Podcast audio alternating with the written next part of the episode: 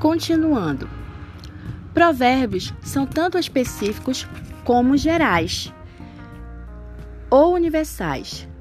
No provérbio, pela muita preguiça se enfraquece o teto, e pela frouxidão das mãos goteja a casa. Eclesiastes capítulo 10, verso 18.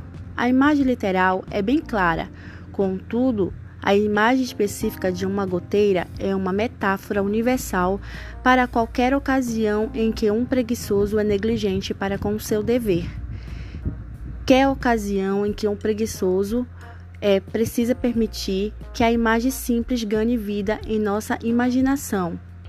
Então, analisarmos qual é o princípio geral e pensarmos nos modos como ele se aplica em nossa vida.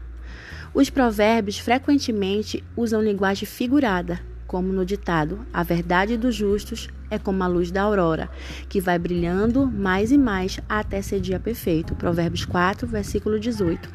A fim de interpretar tal provérbio, precisamos dedicar nossa atenção a descobrir de que forma a vereda dos justos se assemelha ao modo como a luz da aurora evolui para o dia perfeito.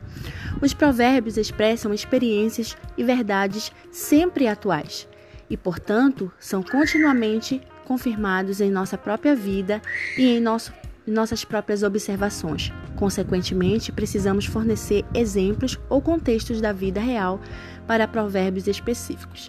Em breve voltaremos com mais dicas sobre provérbios.